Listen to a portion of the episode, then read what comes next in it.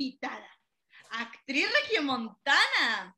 Es egresada de la Facultad de Artes Escénicas de la Universidad Autónoma de Nuevo León, fundadora de la compañía Mosaico, miembro activo de la compañía Cia Gors Teatro, actriz, bailarina y coreógrafa, con participación en puestas en escenas, festivales, competencias, cursos y talleres a nivel regional, nacional e internacional. ¿Cómo estás, Cassandra? Cassandra Colis, aquí está con nosotras. Ella es Cassandra Colis. ¿Cómo estás? Bienvenida. Hola chicas, muchas gracias. Este. Gracias a ti por aceptar. Es un honor tenerte con nosotras y pues estamos muy emocionadas de tener esta charla contigo. Eh, antes de pasar al contenido de este programa, eh, tenemos una dinámica ya muy tradicional que consiste en que nosotras te decimos una palabra y tú nos vas a decir lo primero que se te venga a la mente, ¿ok? Ok.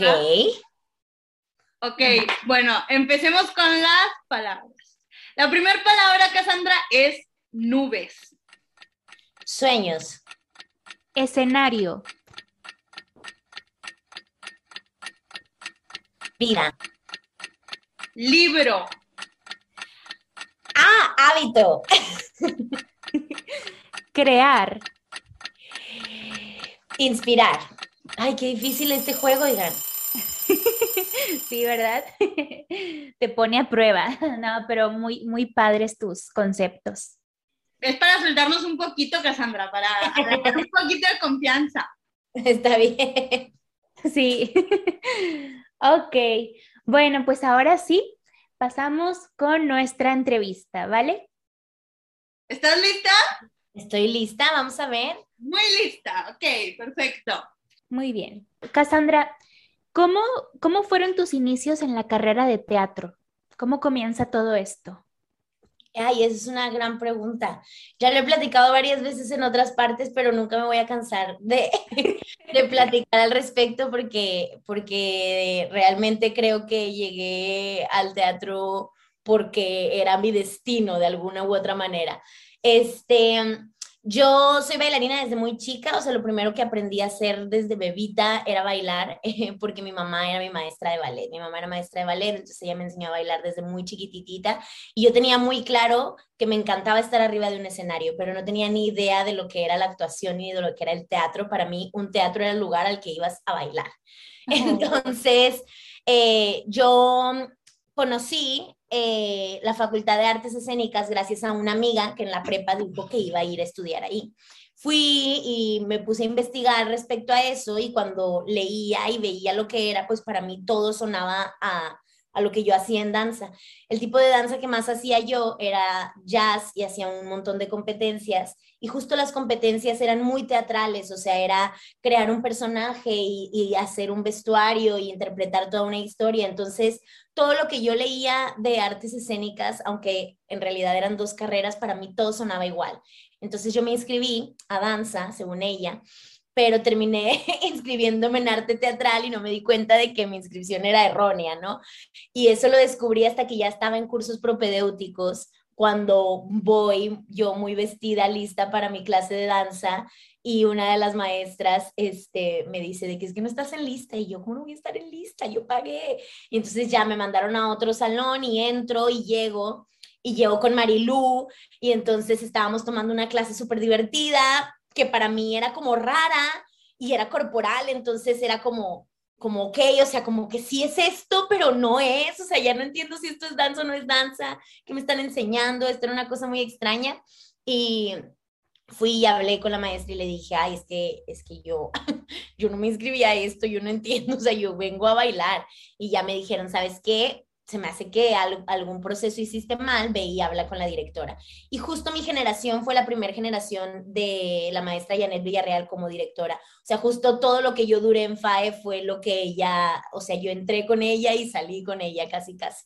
Entonces, eh, me toca hablar con ella y hace poco justo estaba hablando con ella al respecto en, en un capítulo de un podcast que yo tuve donde, donde le, le, decía y me decía, no, no me acuerdo y yo, yo lo tengo marcado de por vida porque me dijiste, le decía a ella, perdón, que, que su solución fue, pues aquí solo se puede entrar anualmente, entonces o aprovecha este eh, semestre que ya pagaste y toma los cursos eh, propedéuticos, toma todo este primer semestre de teatro, hay muchas clases que vas a poder después adaptar a danza y ya después te cambias, o porque si no, pues vas a perder todo un año. Y yo no, pues sí, tienes razón. Y entonces ya me quedé, o sea, al final lo platiqué con mis tías y con mis abuelos y fue de que sí, está bien, me voy a quedar. Y me quedé en teatro y ese semestre fue más que suficiente para enamorarme y ya no querer salirme de ahí nunca más. Incluso me alejé muchísimo de la danza durante todo el tiempo que estuve estudiando teatro porque me enamoré por completo, o sea, para mí era era un mundo que no conocía o que sí conocía, pero no sabía que conocía, no sabía que existía y, y me, o sea, me voló la cabeza completamente, era un arte que juntaba todas las artes que a mí me gustaban. A mí me gustaba bailar, me gustaba cantar, me gustaba actuar sin saber lo que era actuar, me gustaba escribir, me gustaba, o sea, me gustaban tantísimas cosas y este arte lo, lo, lo incluía todo, lo mezclaba todo y podías hacer con esto lo que tú quisieras. Y entonces empecé a ver puestas en escena muchas de las primeras actuaciones que vi, ahora son amigos míos, gente que admiro, gente que quiero, y recuerdo esas primeras veces que yo los veía arriba de un escenario y decía, sí, yo quiero, quiero hacer eso que estoy viendo, ¿no? Eso me gusta. Entonces, a partir de ahí fue como decidí que quería dedicarme al teatro, por una casualidad, por un error. Wow. Qué interesante, oye, o sea, sí, prácticamente ahí estaba tu destino, tu propósito, ¿no? O sea, te enamoraste, eh, todo gracias a ese error. Exacto. Wow, gracias por compartirnos tu historia. Todo pasa por algo, Cassandra. Eso sí, estoy de acuerdo. Algo te llevó, algo te llevó al teatro y te quedaste ahí. Era tu, era tu destino. Exactamente. Oye, Cassandra, sabemos que tienes una compañía que se llama Mosaico. ¿Nos puedes hablar un poquito más de, de eso? ¿Cómo, claro. ¿cómo la, la, llevaste a cabo, Cassandra? Sí, claro, les platico. Mm, justo en el último semestre de la facultad nos tocó hacer el gran examen de producción que ya se enfrentarán a eso todos ustedes. Pero el punto es que aprendí muchísimo más allá de hacer un examen de producción, aprendí muchísimas cosas más allá de eso fue crear una puesta en escena desde cero, claro, y pensar en todo, en el texto. Nosotros estábamos aferrados en que queríamos hacer teatro musical, me encanta el teatro musical, y tuve la suerte y la fortuna de que a mi grupo, no a toda mi generación, pero al menos a mi grupo, eh, la gran mayoría les gustaba mucho el teatro musical también. Entonces, entre todos hicimos votación, obviamente algunos no estaban de acuerdo, sería imposible que todos estuviéramos de acuerdo, pero por votación ganamos y decidimos hacer eh, teatro musical pero queríamos hacer algo relativamente original, entonces tomamos una película que ya existía, que no era muy buena, y tratamos según nosotros de readaptarla y cambiarla y hacerle un montón de cosas para que, para que brillara más. Este, y fue, fue una experiencia increíble, sigue siendo algo que, que nunca voy a olvidar, o sea, siempre he pensado que fue un gran cierre para, para mi generación. Y una de las cosas que más aprendí, que yo creo que no estaba destinado a que eso se aprendiera, pero al final pasó, eh, es que aprendía con quiénes trabajar y con quiénes no trabajar. Aprendí a identificar con qué gente puedo trabajar. Porque sí, es verdad, es algo que siempre tenemos que tener muy claro que el teatro es algo que se tiene que trabajar en equipo, no puedes trabajarlo tú solo, es imposible. Pero también creo que muchas veces te quieren meter esta idea de que, de que tienes que aprender a trabajar con quien sea y a lo mejor sí, en otros, en otros tipos de, de trabajos estaría de acuerdo con algo así, pero justo en el teatro o justo en el arte, creo que trabajas con tantas emociones y trabajas a partir de ideas tan claras y trabajas a partir de que todos tienen que estar de acuerdo con lo que se está formando, que no, al menos yo no creo, cada quien tendrá su opinión y la respeto, pero al menos yo no creo que sea posible que trabajes con gente eh, solo por trabajar. O sea, creo que tienes que, tienes que poder colaborar con esas personas, tiene que haber una conexión más allá del trabajo, tiene que ser gente que quieras, que admires, que respetes, tiene que ser gente con la que estés trabajando y te den ganas de estar ahí trabajando, si no, es, eso no va a funcionar y si no, todas las malas energías se van a notar arriba del escenario, se van a notar todo el tiempo, aunque parezca que no, aunque parezca que tu energía como actriz no se va a notar si te llevas mal con el iluminador, sí se va a notar, todo se nota, todo sale porque trabajamos a partir de nuestro cuerpo y de nuestras emociones. Y ese examen me dejó como experiencia el, el entender y el aprender a trabajar con gente y con qué tipo de gente realmente es con la que podía trabajar. Gracias a ese examen, eh, tres de mis compañeros y un maestro y yo eh, nos dimos cuenta de que éramos un muy gran equipo para trabajar con ideas. Eh, los compañeros o todos los que formamos esto fue Hugo Arturo, mi compañero Hugo Arturo, dos de mis compañeras Alejandra Aguirre y Alejandra Rosas, su servidora, y el maestro fue Yori Jacob. Entonces lo platicamos entre todos y dijimos, ¿sabes qué? Somos un gran equipo, nosotros podemos sacar algo adelante con todo esto, ¿qué es lo que podemos hacer? Vamos a revisar los fuertes de cada quien, etcétera, etcétera. Ese gran examen, Yori era nuestro maestro eh, de producción en ese, en ese examen, fue un gran maestro y gracias a él sacamos cosas maravillosas en, ese, en esa puesta en escena, pero sobre todo nos dimos cuenta de los fuertes de cada quien y de cómo pudimos conectar cada uno de nuestros fuertes para crear una puesta en escena, porque Yori es un gran director y él nos estaba dirigiendo, obviamente era un colectivo, pero él como maestro nos estaba dirigiendo de, de, una gran manera porque nos conocía muy bien y sabía cómo decirnos las cosas Hugo adaptó todo el texto, él hizo toda la escritura de la adaptación del texto. La película de la cual nos basamos es la de, ay, ya iba a decir la, cómo se llamó nuestra obra. Nuestra obra se llamó Express, pero la, la película no se llama así, ya ni me acuerdo cómo se llama la película, es la de Cristina Aguilera, este, con Cher. Gracias, Burlesque. Aquí está mi asistente personal diciéndome todo. Burlesque se llama la película. Y, este, y entonces fue adaptarla para empezar de el inglés al español, tratamos de adaptarla para que fuera algo súper regional, que estuviera todo basado en, el, en la frontera de México con Estados Unidos. Empezamos a hablar así como de muchísimas cosas y toda la adaptación la hizo Hugo porque es muy bueno para escribir y hacer las cosas como rápido y acatar las ideas de todos y llevarlas a un texto. Ale Aguirre es una cantante increíble y maravillosa, tiene una voz súper privilegiada y siempre se lo hemos dicho, y aparte es cantautora, entonces ella reescribió todas las canciones, eh, con un amigo de ella que compone también, se pusieron a hacer toda la música desde cero, nos dio clases a todas las que íbamos a actuar para, para que aprendiéramos a utilizar nuestra voz y que realmente pudiéramos sacar adelante eso. Ale Rosas es maravillosa para toda la estética y ella se encargó de toda la escenografía, de toda la utilería, de todos los vestuarios, maquillaje, etcétera. Y eh, a mí me tocó toda el área física, toda el área de la coreografía y ponerlas a todas a entrenar y hacer un montón de cosas. Y entre todos terminamos creando un gran musical porque teníamos muy buenas partes que se podían unir y, crear algo de cero, ¿no? Entonces, platicando nos dimos cuenta que ese era nuestro fuerte, hacer musicales y que casi no se hacían musicales en Monterrey y que nosotros podíamos crearlo.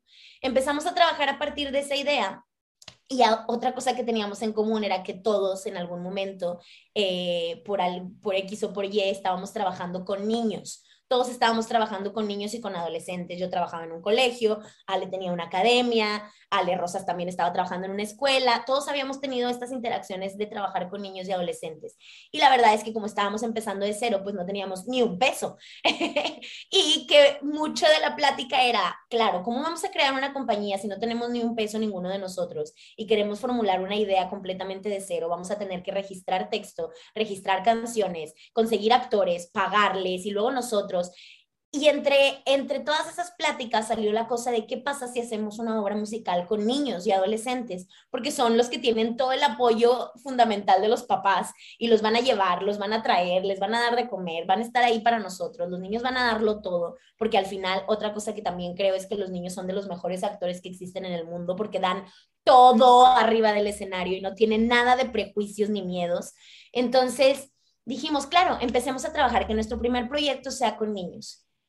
Y a partir de ahí nos fuimos por un segundo proyecto con niños y luego un tercer proyecto con niños y cada vez nos estábamos animando más y cada vez nos gustaba más la idea de trabajar con niños y con adolescentes.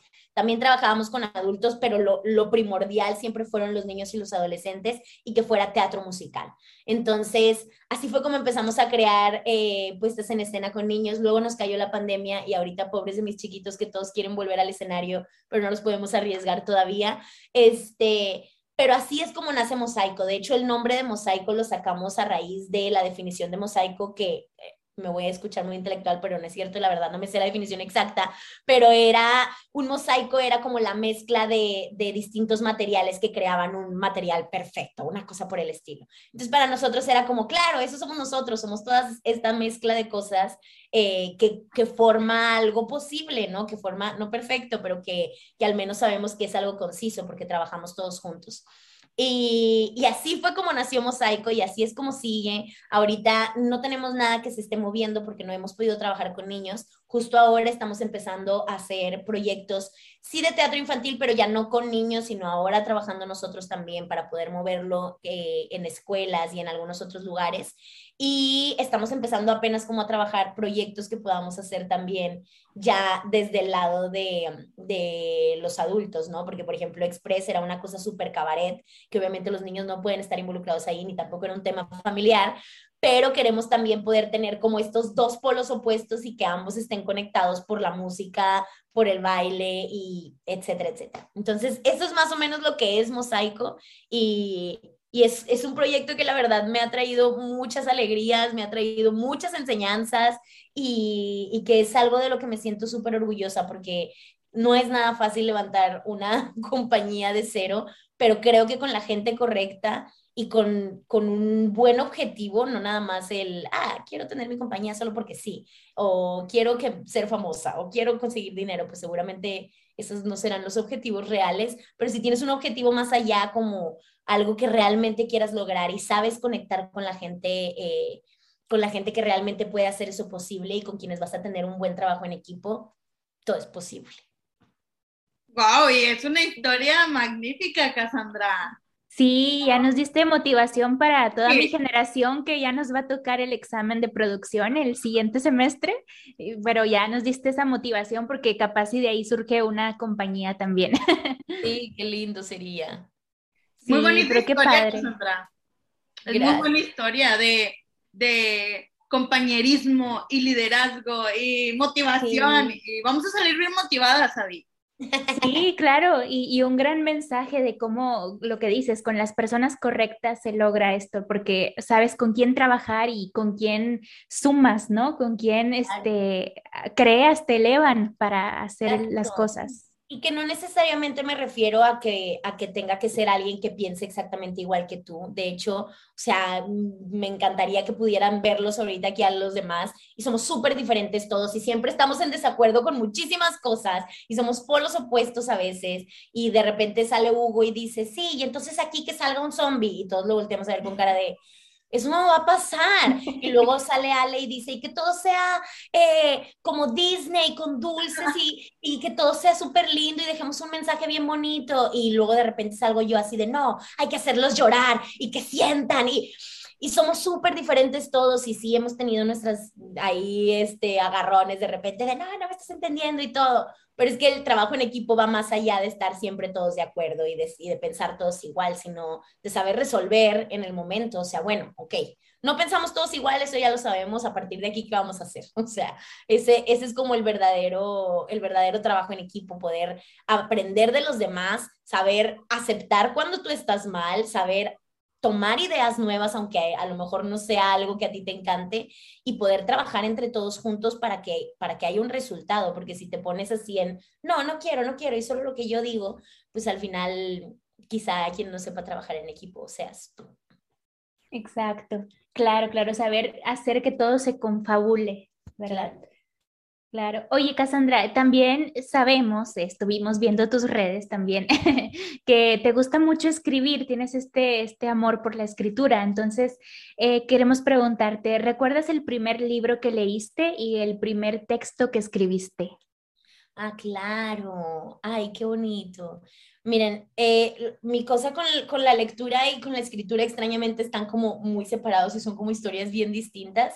Eh, mi amor por la lectura vino ya mucho después, por escribir desde que tengo memoria. O sea, yo recuerdo a mi mamá comprándome diarios y yo escribiendo todos los días, escribiendo todo. O sea, mi abuela sigue guardando muchos de mis diarios de cuando estaba chiquitita y de repente me ha sacado unos y me los lee y me da vergüenza las cosas que escribía porque escribía todo, ¿no? O sea, hoy fulanito de tal me dijo desde las cosas más clichés del niño que me gusta me acaba de decir que estoy bonita, o sea, desde las cosas más clichés hasta cosas súper intensas así de hoy soñé que iba corriendo por quién sabe, o sea, muchas, muchas, muchas cosas y, y siempre, siempre me ha gustado la escritura, pero nunca nunca tal cual como, como trabajo o como voy a escribir esto en conciso hasta que llegué a la facultad. Y entonces ya estando en la facultad y que empiezo a descubrir lo que es la dramaturgia y que empiezo como a interesarme más por una estructura dramática, que empiezo a interesarme más por cómo se formula una novela también, o sea, muchísimas de esas cosas. Eh, empecé mi maestro Hernando, que tanto lo adoro y lo quiero con todo mi corazón porque él me, empujó muchísimo. Eh, de repente leía cosas que yo escribía y me decía, es que sí, es que ve, es que hazlo, es que eres bueno, así se puede. Y me empezaba a meter el solo de que, mira, aquí está este curso, listo, métete, ya, ya estás ahí. Y empecé a tomar un montón de cursos, la mayoría de dramaturgia porque pues eso era como lo que más este, tenía fresco. Luego me di cuenta que soy muy mala para la dramaturgia, por ejemplo, porque soy muy mala para escribir diálogos, o sea, son cosas que luego también vas conociendo de ti misma. Soy muy mala para crear situaciones en base a diálogos y me encanta las narraciones, me encanta la narraturgia. Entonces empecé más como por la onda de, de las narraciones y me empezó a gustar muchísimo más la idea de crear novelas y cosas por el estilo. Eh, el primer texto que escribí estaba en primer semestre literalmente y acababa de salir de la prepa con esta idea de ser vegana porque no me acuerdo, había un de cosas, pero yo estaba ya bien decidida a ser vegana, ya había intentado antes ser vegana, vegetariana y un montón de cosas, y ahora estaba otra vez como con esa idea y lanzaron una convocatoria de, de PITA, eh, de esta como gran comunidad de, de, ayuda a los animales. Lanzan una, una convocatoria para un premio para que alguien escribiese una historia, no me acuerdo si era exactamente escribir o era como crear arte a partir de la idea de liberar a las ballenas de SeaWorld, ¿no? Y entonces a mí se me ocurrió usar eso para escribir un texto y entonces escribí un texto que obviamente si ahorita lo leo me va a dar un chorro de vergüenza porque seguro es malísimo, pero eso fue lo primero que escribí, ¿no? O sea, fue, fue la primera vez que dije, me voy a enfrentar literal a la hoja en blanco, no nada más para escribir mis pensamientos, que es lo que normalmente siempre hago de diario, sino para, para ver qué, qué sale cuando quiero escribir una historia, o sea, que tenga un principio, un desenlace de que cómo, cómo puedo crear eso. Y esa fue la primera vez que lo hice y lo logré, o sea, la terminé. Pues para mí lograrlo es lo terminé. Y sí, lo mandé y todo, eh, y, como que estaba yo muy a gusto con, con, esa idea. Gané un, que no me acuerdo si era un tercer lugar o era solo como un premio medio de consolación, que fue que me mandaron unas stickers a, a la casa de mi abuela con una carta de agradecimiento y así. Era una cosa súper sencilla este, y ya no supe si utilizaron el texto para algo no, o sea, solo era como, o solo fue así como, yay, y fue como la primera vez que sentí así de, ¡Ah! sí puedo escribir, de que sí puedo ser buena para esto. Eh, y todavía hasta la fecha, no he vuelto a escribir nada como por, o sea, así como decir, tengo este texto escrito, bueno, sí, mentira. El año pasado, no, antepasado, eh, entré a lo del Emilio Carballido porque dije, ok, quiero también como proponerme esto de poder empezar un texto dramático de principio a fin y lanzarlo. Sigo creyendo que no soy todavía tan buena porque hay muchas cosas que me faltan aprender y entender de eso, pero mi amor por la escritura va como mucho más allá de, de, las historias, o mucho más allá de lo, de lo dramático, sino desde, desde lo mucho que me ha ayudado a mí el proceso de escritura en mi vida personal. O sea, el escribir todos los días, cómo me ha ayudado con mi salud mental, cómo me ha ayudado eh, con mis duelos, con mis pérdidas, cómo me ha ayudado a salir adelante de muchas situaciones que realmente, eh, o sea, yo creo que si no hubiera tenido eso a mi alcance, otra cosa sería, eh, sí, como que ese proceso de, de, escribir a mano, que aparte es esa cosa que, que, para mí es tan importante, la escritura a mano, eh, y todo lo que he aprendido de ella. Entonces, como que e, esa siento que es como una historia muy punto y aparte. Esa fue la historia del primer texto que escribí, creo que era la pregunta. Y en cuanto a la lectura, eh, la lectura sí vino como mucho más adelante. El primer libro que leí fue El Principito y lo leí porque Después de que mi mamá falleció, mi mamá murió cuando yo era muy chiquita, yo tenía 10 años. Y después de que mi mamá murió, pues tuvimos que ir toda la familia después de unos días a sacar las cosas de la casa. Y haciendo como toda la limpieza de la casa, me encontré en uno de sus cajones eh, el libro del principito y una carta que, que iba dirigida para mí.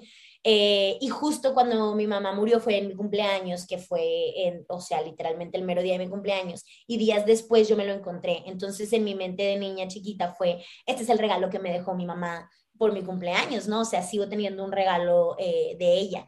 Entonces, a partir de ahí como que me emocioné mucho, leí el libro, seguramente no entendí nada cuando tenía 10 años, simplemente me gustaban los dibujitos, pero fue, fue una experiencia muy bonita para mí. Y ese fue el primer libro que leí, pero seguía sin disfrutar la lectura como tal. Eso vino mucho más adelante, mi papá me inculcó muchísimo la onda de la lectura y leí de todo, o sea, el primer libro después que llegué a leer por gusto. Eh, yo olvidé el título también, pero creo que se llama eh, La princesa que creía en los cuentos de hadas o algo así, que en su momento yo pensaba que era un libro infantil y no, o sea, hace poco lo volví a encontrar y lo volví a leer y nada que ver, o sea, es, una, es un libro casi de autoayuda y de cómo salir adelante de relaciones tóxicas, o sea, súper intenso, pero la niña, ella creía que estaba leyendo un cuento de hadas literal.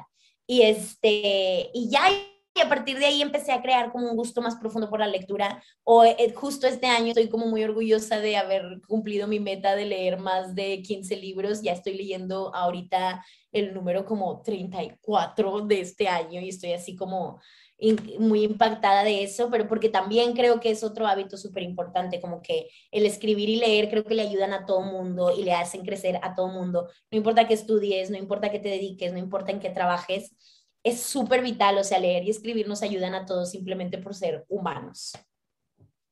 Sí, totalmente, eh, totalmente. Gracias por compartirnos tu experiencia y tu historia, eh, muy, eh, muy bonita, muy trascendental, creo, tu historia con la escritura y la lectura. ¿Nos podrías decir cuál es tu proceso creativo al momento de escribir? Mi momento Ah, digo, mi proceso creativo al momento de escribir.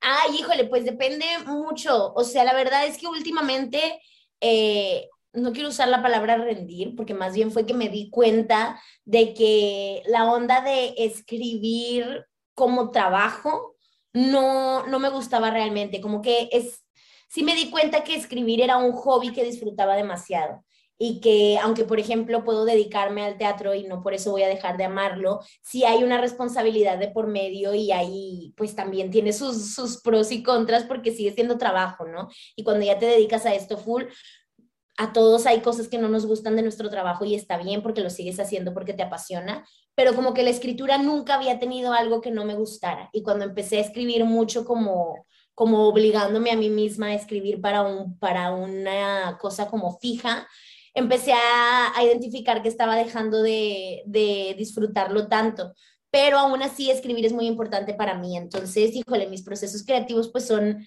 son muy variados, de como que depende mucho de lo que vaya a escribir. Todas las mañanas escribo, eso es un hábito que tengo fijo. Todas las mañanas es lo primero que hago, literalmente me despierto, voy, me lavo los dientes y tomando agua me pongo a escribir, es lo primero que hago. Eh, tengo por aquí, miren, les voy a mover un poco esto. Tengo por aquí, porque este es mi escritorio, esta cosita que está pegadita por ahí, esta, este, el, el, de la parte de abajo, ese, es literalmente todo como una especie de formato que me inventé yo, con el cual me digo a mí misma cómo pueden ser mis procesos de escritura. Entonces me pongo, por ejemplo, 45 minutos de deep work en el que voy a estar simplemente este, escribiendo y no importa lo que salga, no importa si todo termina siendo pura basura, pero 45 minutos voy a estar escribiendo sin parar. Luego trato de cortar este 25 minutos para distraerme y hacer otra cosa, o sea, como alejarme de lo que estaba escribiendo. Puede ser que me vaya a leer o que me vaya por un snack o lo que sea. Y luego regreso a otros 15 minutos en los cuales voy a estar eh, concentrada simplemente en releer lo que escribí y en hacer anotaciones, no tal cual como... Eh, cambiarlo en ese momento, sino solo anotaciones de pequeñas cosas que mientras leía mm, sonaban raras o lo que sea. Eh, eso es como más o menos como el proceso tal cual como eh, creativo en cuanto a estructura. Eh, pero la verdad yo soy más como de procesos románticos porque soy la que va y se prende la vela y se prepara la taza de té y le gusta más escribir a mano, entonces cada que pueda yo escribir a mano prefiero un millón de veces escribir a mano y soy la que tiene los lápices con esa punta así de pícame un ojo, o sea, pienso mucho como en los detalles físicos, soy muy de esas y la verdad es que me ayuda mucho porque eso es lo que siento que termina como inspirándome y me da ganas de escribir. O siempre tengo aquí a mi gordito, mi asistente personal también, mi gatito, siempre dormido, tirado a un lado. Y son como esas pequeñas cosas que siempre me dan como este mood de, de soy el tipo de persona que escribe, ¿no? Y eso, eso creo que es muy importante también. O sea, te echas porras tú sola. Sí, claro, eso es lo más importante, si no, si no te las echas tú, ¿quién te las va a echar? Ah, claro. Totalmente. Oye, Cassandra, ¿y cuál es tu proceso creativo ahora para crear un personaje como actriz? Va, claro. Bueno, esta es más complicada porque no me puedo echar porras a mí misma y, esperar que salga bien. Obviamente, eh, creo que como, como actriz tienes una responsabilidad muy grande, A con el texto, A con tus compañeros, A con el director, A con el escritor, o sea, tienes un montón de responsabilidades sobre tus hombros. Entonces creo que depende mucho del equipo con el que estás trabajando. Por ejemplo, eh, todos mis trabajos más actuales son con, con, la compañía Gorgus Teatro, que siempre son direcciones del maestro Alberto Ontiveros. Y entonces tiene, tengo que conocer muy bien su manera de dirigir, tengo que conocerlo muy bien a él, su manera de hablar y su manera de comunicar las cosas, para poder entender también y adaptar un poco mi proceso eh, de creación de personajes hacia lo que él busca.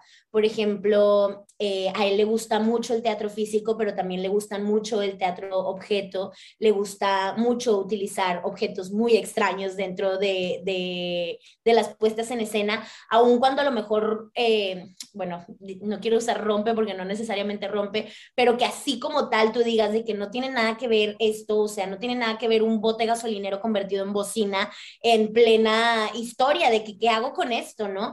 Eh, pues ese es un proceso creativo diferente que tienes que tener. Y entonces como actriz yo tengo que aprender cómo relacionarme con los objetos y tengo que aprender cómo estos objetos tienen que ser parte de, de, no nada más de la puesta en escena, sino que yo soy la persona que los tiene que integrar a la escena, así que tengo que buscar cómo voy a conectar con estos objetos, cómo los voy a utilizar. Y eso es algo muy importante con él, que a lo mejor eh, trabajando con otro director no será lo mismo. Otro director con el que trabajaba mucho era con el maestro Carlos Nevares, y cuando trabajaba con él era otra cosa completamente, porque aparte él es trabajar con el actor, y si no hay nada en escena, que no haya nada, pero todo tiene que ser tuyo y la palabra y las cosas que dices y con el que tenía que trabajar muchísimo otras cosas, ¿no? Este, todo, tenía que trabajar como desde la emoción y desde el sentimiento, o sea, qué es lo que está pasando con este personaje ahorita y, y piénsalo y siéntelo y vívelo y es una cosa como más eh, de carne.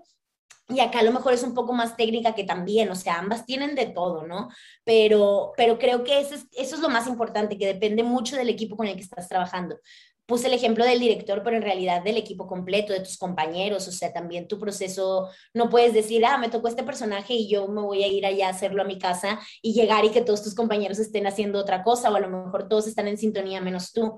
Tienes que aprender también a, a, a identificar quiénes son tus compañeros, cómo trabajan ellos y cómo puedes crear relaciones con ellos, no fuera del escenario. Sí, también ayuda, pero sobre todo arriba de escena, o sea, cómo cómo vas a hacer que tu personaje realmente se vea involucrado con los personajes de los demás. Eh, híjole, sí, pues creo que depende mucho de, del equipo, depende mucho del tipo de obra que vas a hacer. Eh, básicamente, así como un proceso más fijo, siempre va a ser eh, leer el texto, pero no solo leer el texto, sino también leer de alguna manera la razón por la cual el director decidió hacer este texto, que hay detrás de, por ejemplo, también con Alberto, la mayoría de sus puestas en escena tienen que ver mucho con la frontera, con el noreste, entonces mi proceso creativo como actriz no nada más va a ser mi personaje, mi proceso creativo como actriz es sí mi personaje, pero también yo, Cassandra, cómo me siento con respecto a la frontera, cómo me siento con, con respecto a donde vivo, ¿no? O sea, ¿qué es Monterrey para mí? ¿Qué significa este tipo de cosas que son tan importantes para él? Entonces, sí puedo trabajar con él, porque si no, porque si a mí este tipo de cosas no me importan, ahí hay algo mal, ¿no? A lo mejor no estás en el lugar indicado si, si estás dedicándote a, a, algo así, deberías de tratar de encontrar esos temas de los cuales quieres hablar. Entonces, un poco eso, así, un poco por encimita, porque es muy complicado, pero más o menos. Oye, Cassandra, ¿nos podrías hablar un poquito de los rasgos de carácter que te han ayudado a mejorar y crecer como un artista? Claro, la responsabilidad ante todo, la disciplina ante todo.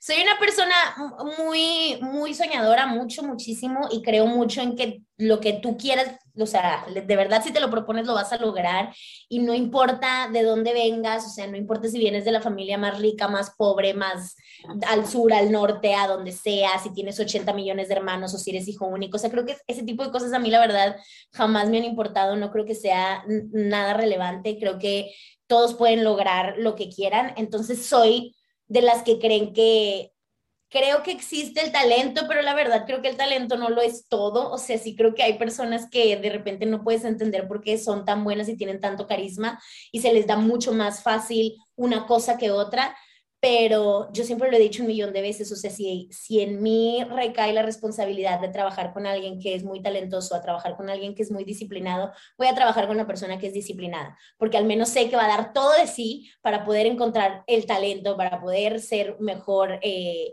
tanto arriba como abajo del escenario, porque el talento no lo es todo.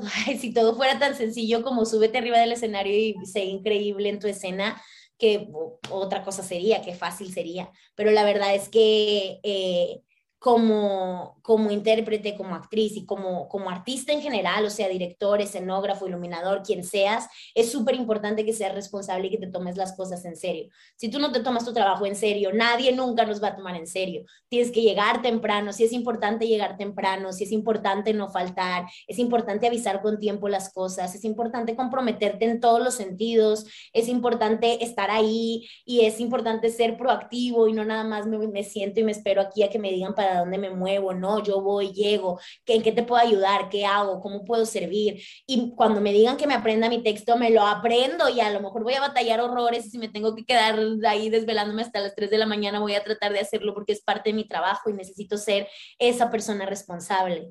Eh, yo, yo siempre será una pelea continua, incluso hasta con gente que quiero y que admiro mucho, la cosa de, hey, o sea, sí te quiero mucho y eres increíble arriba de escena, pero ahora ponte las pilas y sé también igual de responsable acá abajo, porque los ensayos son importantes. Es importante eh, respetar el tiempo de las otras personas, es súper importante.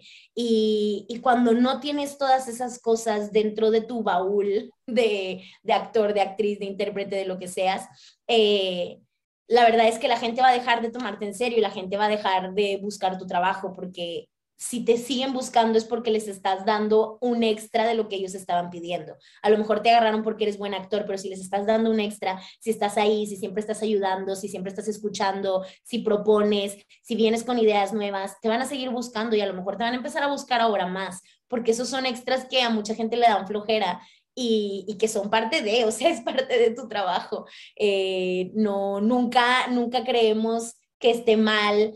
Eh, que el actor llegue tarde a ensayos, no sé por qué, pero si un cirujano llegara tarde a una operación de corazón, ah, ¿verdad? O sea, ¿qué otra cosa sería? Entonces es como, hay que tomarnos nosotros también nuestro trabajo en serio y ser responsables y en muchos otros sentidos también. Hace poco hablaba... Eh, con algunos compañeros también de cómo de repente nosotros, aunque nos guste el teatro, tenemos que movernos también en algunos medios como televisión, comerciales y otro tipo de cosas y a veces esas cosas incluso tampoco son tan bien pagadas como deberían de ser. Y también hay que aprender a, a, dar ese extra, sí, pero también a poner una barrera y decir, oye, también mi trabajo me lo tomo en serio y necesito saber cuántas horas me vas a ocupar, cuánto me vas a pagar, cómo va a ser esto. Tenemos que aprender a hablar de nuestro trabajo también sin pelos en la lengua. O sea, esa cosa de, ay, es que no sé cómo decirle que no llegue tarde. No, es no llegues tarde, se acabó, ¿no? O sea, ser muy directos, ser muy responsables. Ese tipo de cosas, la verdad es que creo que me han ayudado muchísimo y creo que puede ser una de las razones por las cuales sigo haciendo teatro después de tantos años, porque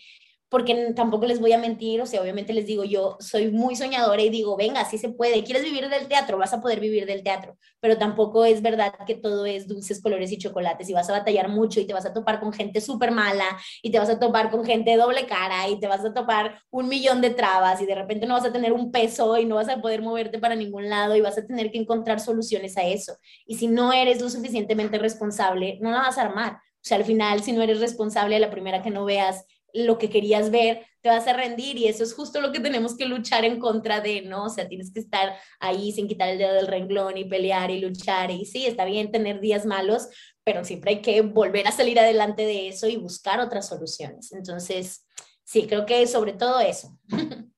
Responsabilidad y tomar en serio nuestra carrera. Exacto. Dignificarla, claro. Cassandra, ¿qué, ¿cuál es para ti el sentido del arte?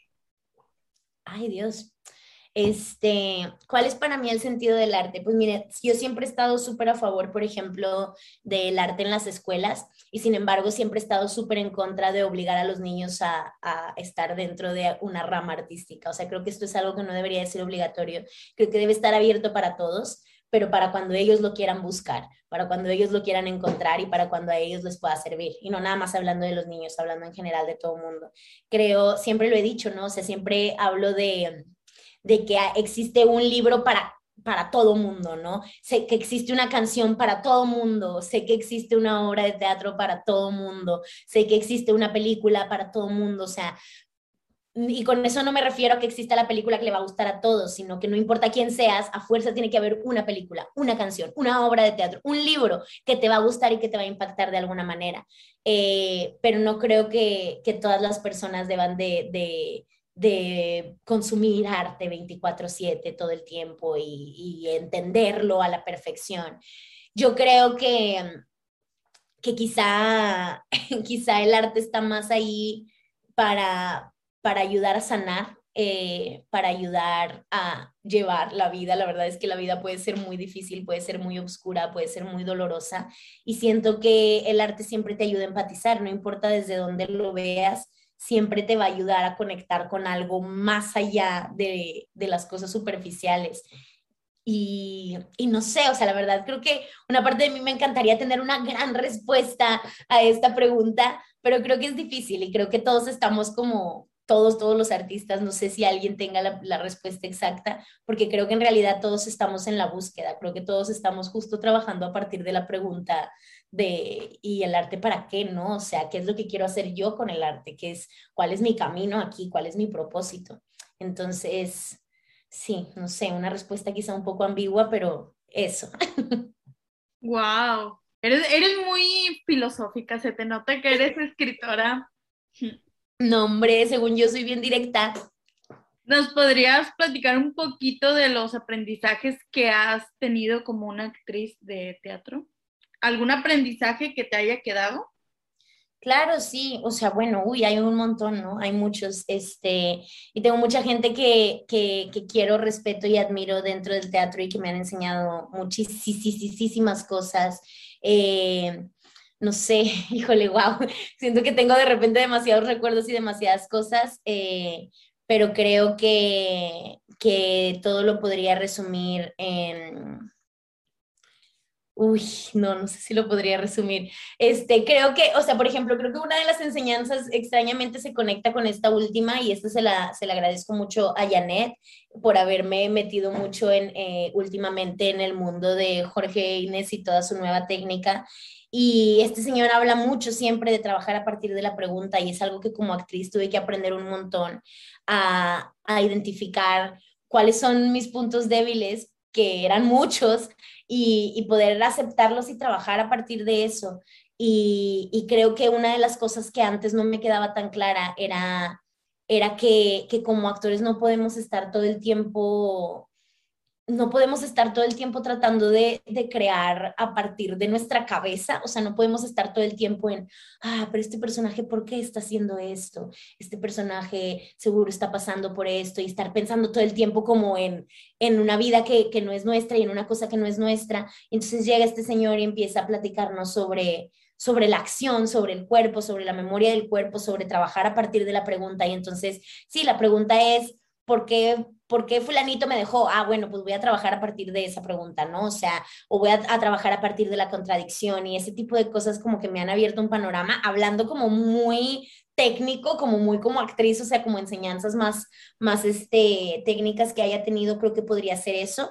Y ya quizá un poco más como romántico o más deep, este, creo que, que si el teatro en general me, me ha dejado una, una, enseñanza muy grande, quizá un poco cursi también, pero es que, es que realmente creo que el teatro nunca muere, o sea, creo que le puede atravesar 80 millones de pandemias y el teatro nunca se va a morir y el teatro va a estar aquí. Y creo que el teatro es un reflejo de la humanidad y creo que es el arte más puro en cuanto a reflejar la humanidad. O sea, creo que ponle que a lo mejor tanto el, el, teatro como el cine estaban casi a la par, pero en el cine de repente te meten unas cosas así súper maravillosas en, en 3D y cosas así que te crean todo un universo y un mundo y casi creo que es medio trampa porque te transportan muy fácilmente a otros lados.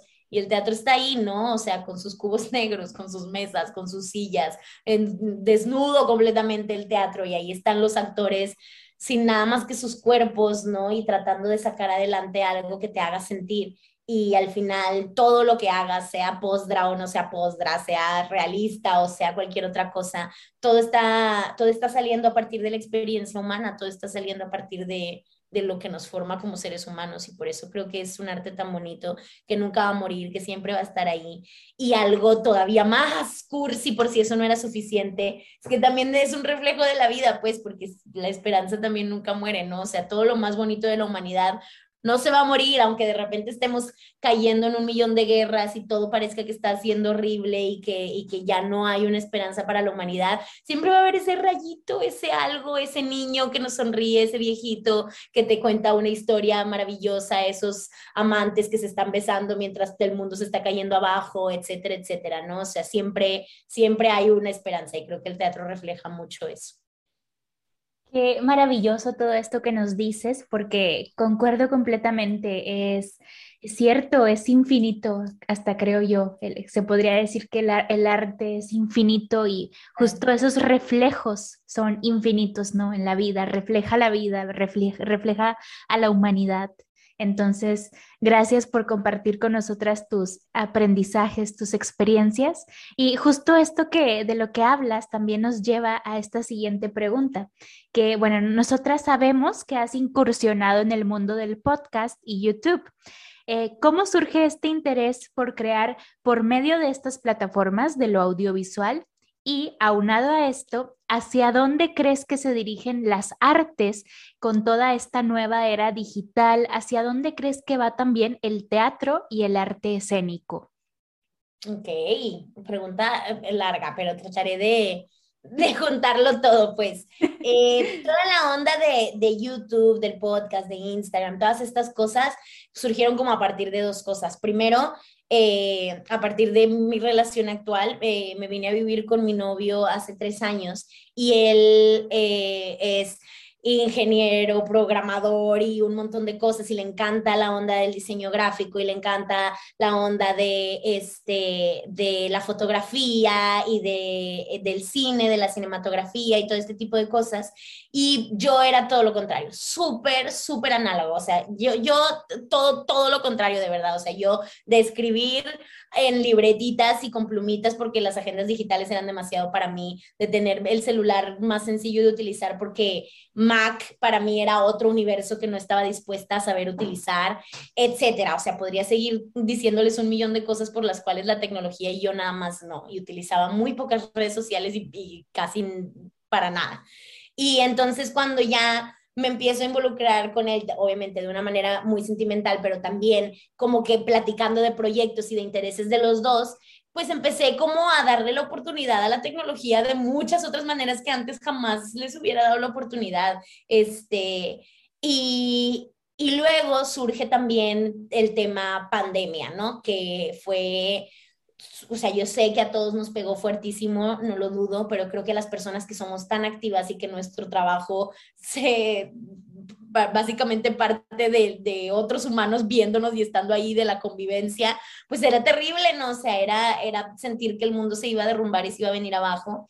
Entonces, mi, mi, manera de mantenerme creativa y mi manera de mantenerme activa de alguna manera, este, sin caer en la locura, fue a través de las redes sociales. Entonces empecé primero con fotografía en Instagram y hacíamos fotos y me, inventaba maquillajes y vestuarios y buscábamos cómo tomarlas y cómo editarlas. Entonces empecé a aprender mucho del proceso de la edición y me brinqué a YouTube y entonces empecé a hablar de muchos temas que me gustaban, que eran más como de mi vida personal y no tanto del teatro, pero, pero que de todos modos eh, hay como un proceso creativo detrás de crear esas cosas. Luego nació la idea del podcast, tuve ya tres podcasts así de que quiero esto y ahora quiero esto otro y esto otro. Eso también es muy yo y muy de mi personalidad, de que de repente, ah, se me ocurrió y lo voy a hacer. O sea, que no se me ocurra una, una cosa porque es imposible que diga, ay, lo voy a razonar a ver si no, siempre ya no quiero, no, si ya se me ocurrió, o sea, pobres de las personas que se me pongan enfrente porque va a pasar, ¿no? No hay vuelta atrás. sí, entonces, eh, un poco así fue como surgió todo lo de, lo de las redes sociales y todo este mundo como audiovisual. Y sigo aquí porque a pesar de que ya, ya pude volver al teatro también y que, que es algo que agradezco muchísimo, pero a pesar de eso, creo que que encontré nuevas herramientas, o sea, aprendí a utilizar muchas cosas que, que antes jamás me hubiera imaginado. Aprendí a editar fotos, aprendí a editar videos, aprendí a hacer un montón de cosas con la tecnología que antes no hubiera podido hacer y eso lo agradezco muchísimo. Y creo que también todo el aprendizaje, tanto lo creativo como lo que hay detrás del el marketing, de crear estas cosas, eh, hay muchas enseñanzas de eso que en el teatro no nos las dan, que no nos, no nos enseñan y que estaremos luchando todo el tiempo porque se enseñe, porque el teatro no es nada más preparo la obra y la llevo al teatro y rezo a todos los santos y prendo la veladora para que vengan a verla, ¿no? Tiene que haber todo un proceso de marketing y tiene que haber todo un proceso detrás de que logremos que la gente quiera venir a ver esta obra. Y son cosas muy complicadas de aprender de un día para el otro, o sea, yo no puedo decir que lo haya aprendido ya y es una cosa que tienes que ir como de cero, pero que este tipo de herramientas como las redes sociales ayudan muchísimo y te, te hacen entender cómo funcionan las estadísticas, cómo funciona eh, el público al que va direccionada ciertas cosas. O sea, como que no sé, hay muchas cosas detrás de eso que ayudan. Y, y, aprendí a disfrutarlo mucho, la verdad aprendí a encontrarle como el gusto a, a este, este, otro tipo de proyectos creativos que no, que no tienen que ver con el arte, pero que siguen explotando la creatividad de alguna manera.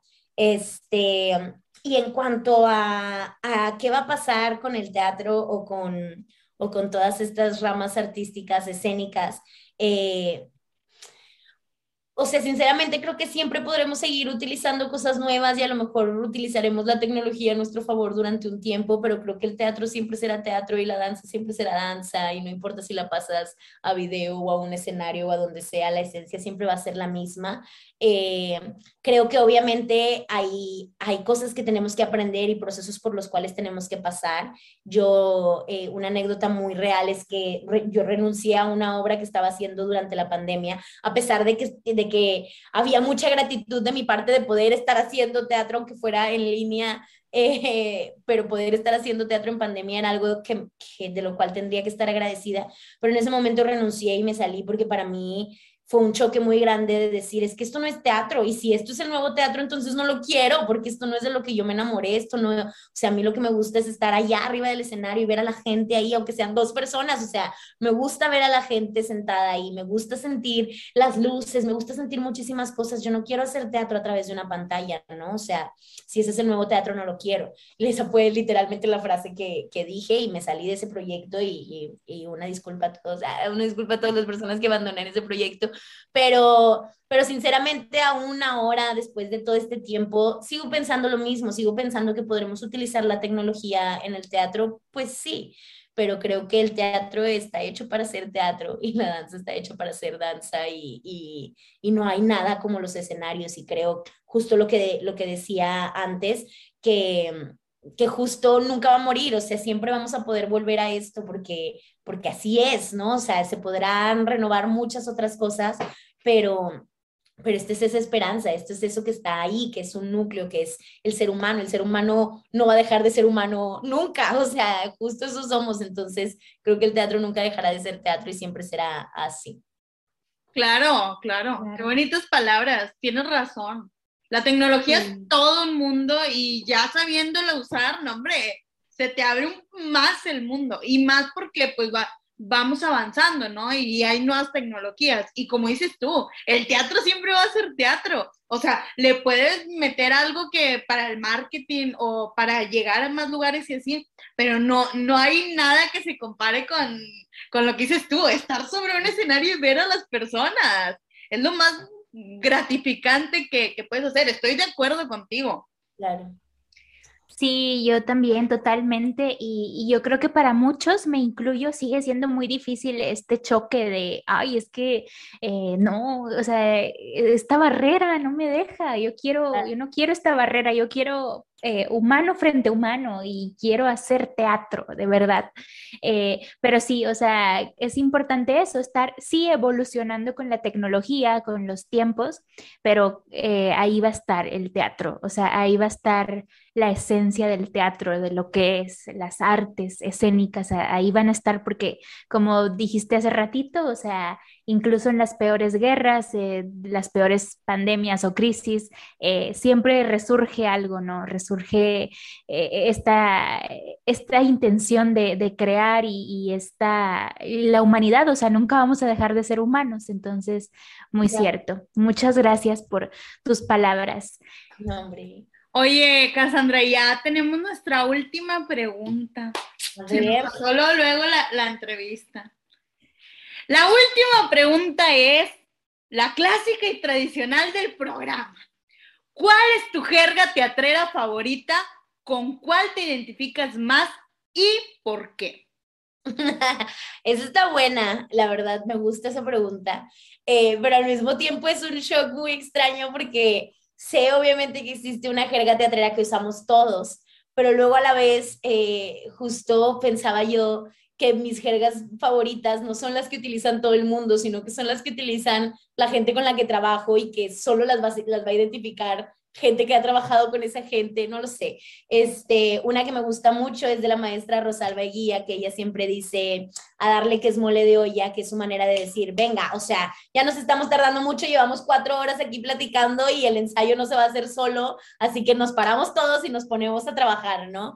Entonces, siempre lo digo yo, siempre este, lo repito, a darle que es mole de olla, diría mi Rosalvis, este, y es buenísima para eso. El maestro Alberto Ontiveros tiene una muy buena también que utilizamos un montón, que es, vamos a ponerle más salsa locochovitz. ¿Por qué? Porque sus obras son raras, porque sus obras son una cosa así súper loca y de repente es esto que les digo, de entra un bote gasolinero bocina y dices, ¿qué? O de repente sale una proyección de un dinosaurio ahí sesentero, cosa rara y dices, ¿qué? Bueno, ese es el tipo de obras que hace Alberto y de repente estamos así en pleno ensayo y dice, hay que meterle más salsa locochovitz, hay que meterle otra cosa, ¿no? O sea, hay que dar un extra en esta, en esta obra y esa es otra que me gusta mucho, pero con la que más me voy a identificar siempre y esa que me ha marcado muchísimo, eh, viene de mi maestro que tanto adoro, Carlos Nevares, que él eh, siempre decía, hay que saltar al vacío, ¿no? Entonces no vas a lograr nada si no saltas al vacío. Y esa era su manera de decir, o te avientas con todo y estás ahí dándolo todo en el escenario sin, sin ningún prejuicio y sin ningún miedo y sin ningún nada, o si no, pues no es teatro, ¿no? Entonces hay que saltar al vacío y esa es una que me voy a llevar conmigo hasta la tumba por siempre. ¡Wow! ¡Qué cool! ¡Qué cool! ¡Qué bonitas palabras! ¡Qué bonita enseñanza! ¡Qué bonitas personas, Cassandra! Oye, neta, neta, neta, estamos bien agradecidas de que nos hayas aceptado la invitación Muchas gracias, Cassandra, por darnos la oportunidad de conocerte, de estar conociéndote un poquito más. Estamos muy agradecidas, te, admiramos demasiado. Este, Tienes muy bonitos pensamientos. Este, ya te seguíamos en redes sociales, ya habíamos, como te digo, ya habíamos investigado de ti. Este, y sí, no, hombre, eres una persona bien, bien admirable, Cassandra te admiramos mucho, este, estamos muy agradecidas contigo por darnos esta, esta oportunidad, por habernos hecho este pequeño cachito en tu agenda tan apretada. Sí, este, muchas gracias. Y sí, te admiramos muchísimo, tienes una trayectoria increíble, impresionante y ojalá que vengan muchísimos más éxitos también y para toda tu vida siempre, porque se ve que amas, se ve que amas y tienes mucha pasión por esta carrera, por todo, por las artes y eh, mucha pasión, mucha disciplina, talento y wow, eh, lo tienes todo y te, te admiramos muchísimo. Gracias de verdad por estar con nosotras. Y gracias a toda nuestra audiencia por haber estado escuchándonos. Yo sé que se van a llevar muchos aprendizajes de aquí de Cassandra. Gracias por habernos brindado todo esto. Entonces, pues nada, muchas gracias, de verdad. Hombre, muchas gracias a ustedes, chicas. Fue un honor estar aquí y compartir este ratito con ustedes. Les deseo yo muchas buenas vibras y muchas cosas buenas para que terminen su carrera con todo allá en el tope y que también les espere una gran carrera artística a ustedes. Eh, muy bonito proyecto también. Espero que les siga yendo súper, súper, súper bien. Y cualquier cosa, de verdad, pueden contar conmigo para lo que sea. Les mando un fuerte abrazo y espero conocerlas pronto en persona. Sí. Claro que sí, que así sea. Bueno, muchas, gracias, Cassandra. Hasta luego, oyentes, y nos vemos a la próxima. Sigan sintonizándonos. Hasta luego. Bye.